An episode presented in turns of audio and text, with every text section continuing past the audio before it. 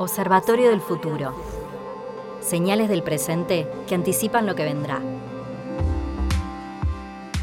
Hola, bienvenidos a nuestra nueva edición del podcast del Observatorio del Futuro de la Universidad Siglo XXI. Soy Andrés Palaro, director de dicho observatorio. Estoy con Jaime Rodríguez Alba, filósofo, docente, investigador. Jaime, ¿cómo estás? Muy bien, Andrés. Y estoy con Fabio Grigoriev, emprendedor tecnológico que completa nuestra mesa. Hola Andrés, muchas gracias. El tema de hoy es la dirección de la tecnología como habitualmente se conoce en la agenda, o mejor dicho, la gobernanza de la tecnología. Estamos ante una revolución tecnológica, eso es evidente.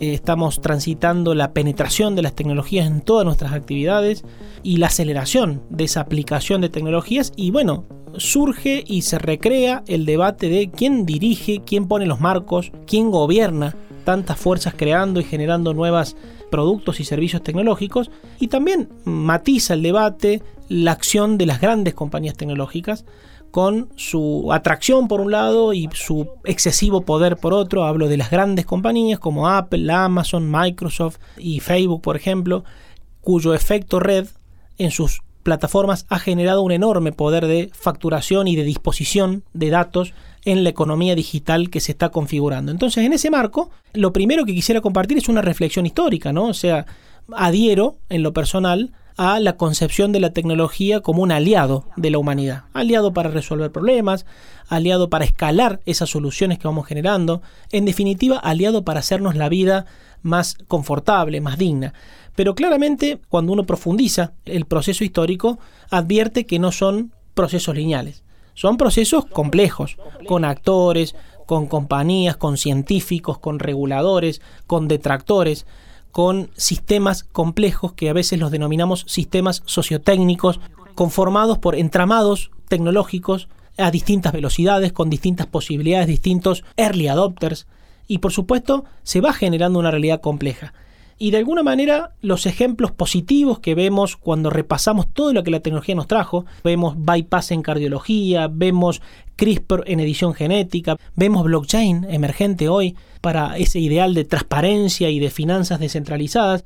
Cuando vemos eso, no podemos desconocer que detrás de eso hay fenómenos a veces asimétricos que alguien o no, debatiremos hoy, debiera organizar. Carlota Pérez, una economista venezolano-británica que sigo mucho, tiene una interpretación muy simple pero efectiva del proceso histórico tecnológico. Y dice, miren, acá se repite una secuencia.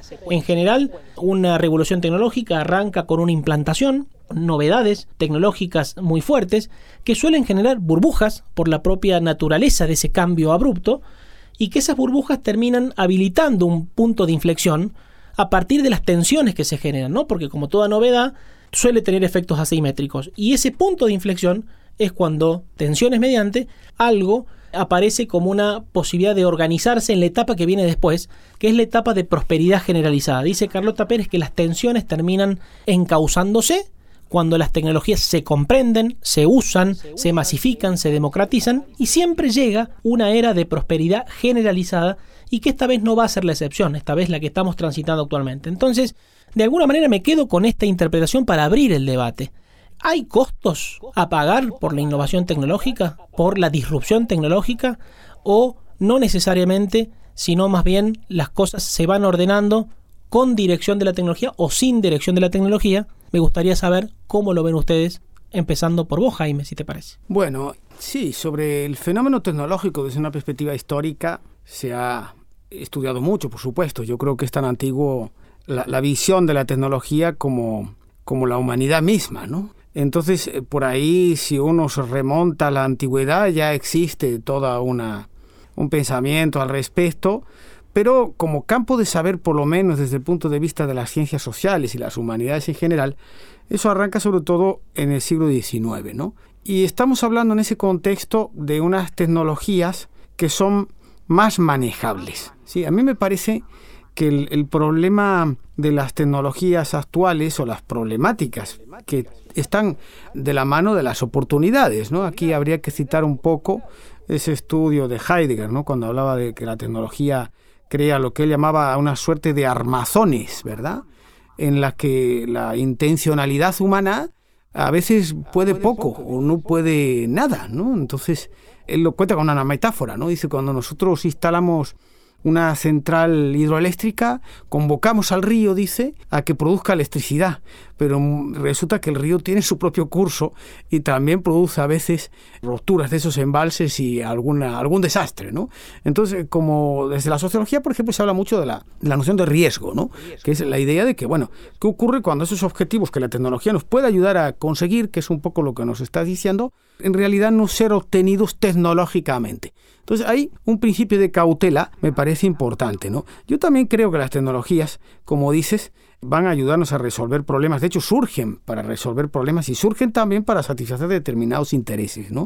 Entonces el problema está en el juego de las fuerzas que existen detrás, ¿no? Cuando hablamos de fuerzas hablamos, por ejemplo, también de las propias resistencias y de la propia percepción que del fenómeno tenemos, porque a medida que se complejiza el fenómeno tecnológico, se independiza de la capacidad que tenemos de representárnoslo como tal.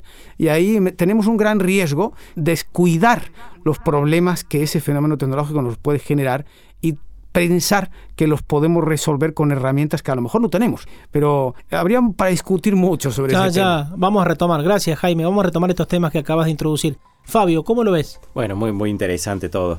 Básicamente descreo del determinismo tecnológico, ¿no? Creo que no hay forma de controlar la innovación humana, inclusive dentro de las empresas, ¿no? Una empresa puede tener una empresa grande, como las que mencionaste, pueden tener una, una dirección, un rumbo, pero no controlan lo que hacen los ingenieros, los técnicos en cada una de las oficinas. En esto anotaba mientras hablabas que seguramente los ingenieros en computación me van a, entender la interfase SPI fue creada por Motorola la interfase I cuadrado C por Philips. Node-RED, que ahora todo el mundo está usando, es una tecnología de computación orientada a eventos. Lo inventaron algunos ingenieros de IBM, pero no para IBM. Lo inventaron porque tenían una necesidad y para solucionar un problema. Y la tecnología justamente como solución a los problemas humanos es el motor de todo esto, ¿no? Y eso no está guiado por un, un comando, digamos, ¿no? y creo que hay mucho de ilusión de control. Definitivamente no creo que, se pueda determinar ese curso y tampoco se puede revertir, ¿no? Cuando algo está inventado, no puede desinventarse, no puede volver hacia atrás.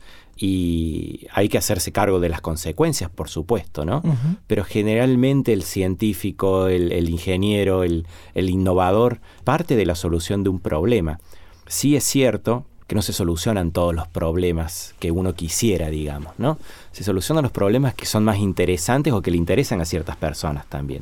Es decir, habría un determinismo quizás, si se quiere, lateral, digamos, ¿no? Por decirlo de una manera. Es mucho más probable de que yo pueda saber tu, tu historial este, crediticio y me sea muy complicado saber si tenés un problema médico. Y la tecnología es exactamente la misma, digamos. O sea, la tecnología está disponible, pero se solucionó mucho antes un problema el problema del, del, crédito o el problema este, financiero que quizás el de, el de salud, ¿no? Que si te pones a ver quizás sea mucho más interesante para vos como individuo, como ser humano, solucionar el problema primero, el, el, problema de salud, ¿no? Así que creo que hay una, si bien no hay determinismo, sí hay una influencia muy grande de ciertos intereses.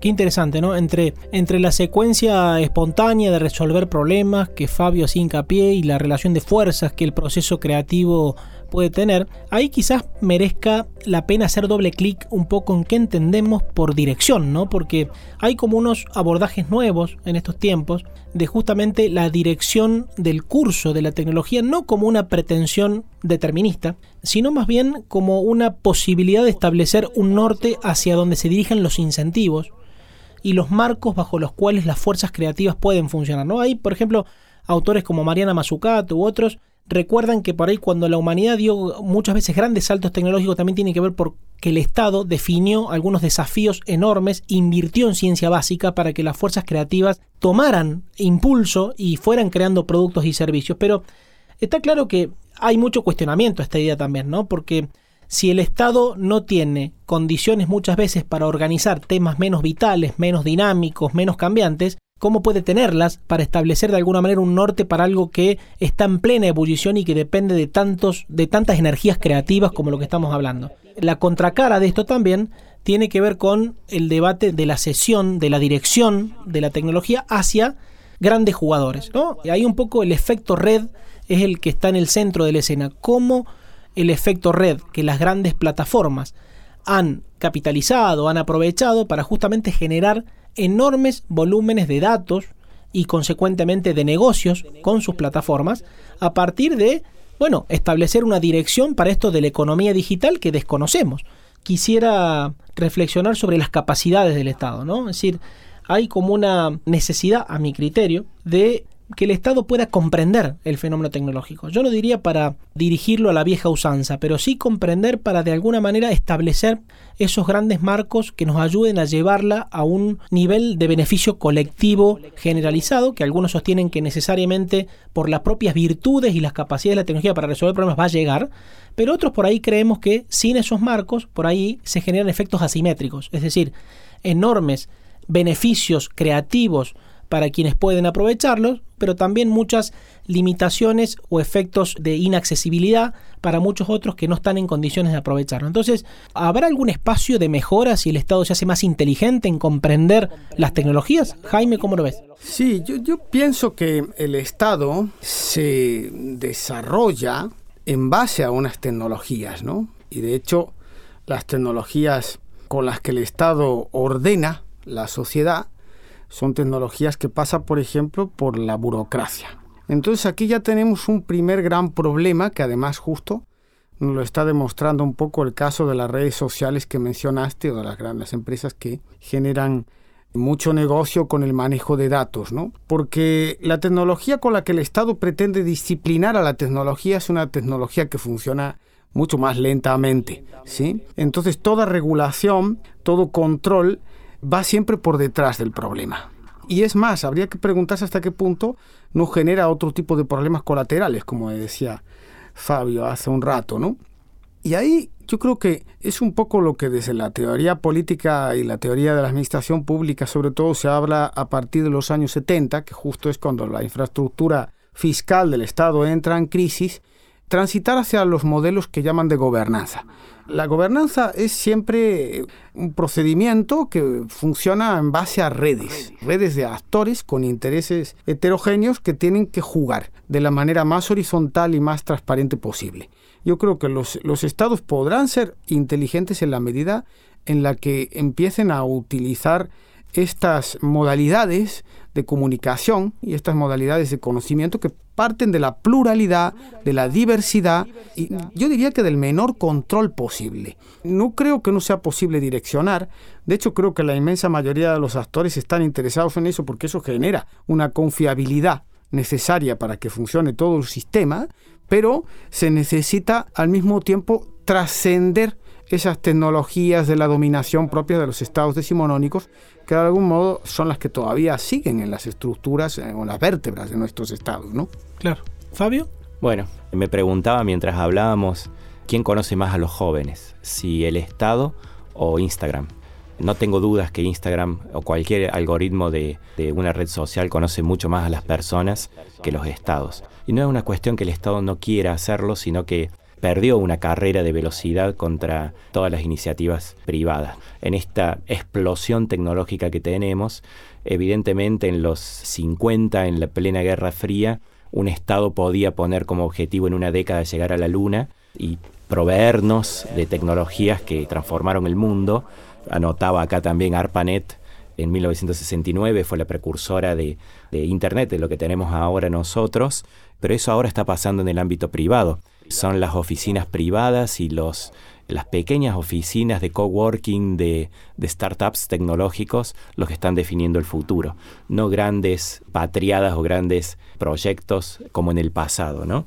De hecho, hoy la NASA contrata a Elon Musk para que ponga sus satélites en órbita o para ir a, a cambiar las provisiones de la, de la Estación Internacional, ¿no? Es todo un dato impensable hace 50 años, hace poco tiempo, impensable ahora ya está pasando, ¿no? Y también es cierto que se produce este fenómeno de desigualdad ontológica en el primer impacto de las tecnologías. Pero también tengo una, una mirada bastante positiva en eso, que a la larga o en el mediano plazo termina habiendo una democratización de esas mismas tecnologías y termina habiendo una, una igualdad renovadora y, este, quizás mucho más justa si se quiere, ¿no? Hoy el acceso que tiene toda la población a la información no se dio nunca en la historia de la humanidad. Y es producto también, es consecuencia de la tecnología y de la masividad que tiene esta tecnología. No es para unos pocos. Por supuesto que las, siempre los early adopters es la gente que puede realmente pagar o, o, ser parte de, y siempre va a haber esa desigualdad ontológica al principio, pero soy optimista que, que puede cambiar en el futuro. Como lo expresa Carlota Pérez, por uh -huh. ejemplo. Observatorio del futuro. Qué interesante, ¿no? Nos quedan preguntas abiertas como en estos episodios donde pensamos, reflexionamos. Ya tener preguntas adecuadas es un gran avance porque las preguntas adecuadas nos hacen avanzar en proyectos, en la búsqueda, en iniciativas. Y por supuesto diría que en este debate de hoy de la posibilidad de tener una dirección de la tecnología o una gobernanza, como bien precisa Jaime, habrá muchos desafíos en los próximos años. Simplemente para dejar un ejemplo, ¿qué es si no por ahí el Estado generando regímenes de promoción y de incentivos positivos para la economía del conocimiento, como hemos visto quizás una de las pocas políticas de Estado que en nuestro país se han sostenido, con muchos problemas quizás en la transición, pero ¿qué es sino el Estado poniendo adecuados marcos de incentivos para que florezca esta iniciativa tecnológica, sino un ejemplo interesante para profundizar y para seguir debatiendo sobre esto que nos va a acompañar en los próximos años, que es la innovación tecnológica y las posibilidades o no de gobernanza que la misma puedan tener. Así que gracias Fabio, gracias Jaime por este espacio. Nos vemos en el próximo episodio. Gracias Andrés. Gracias Andrés. Observatorio del futuro.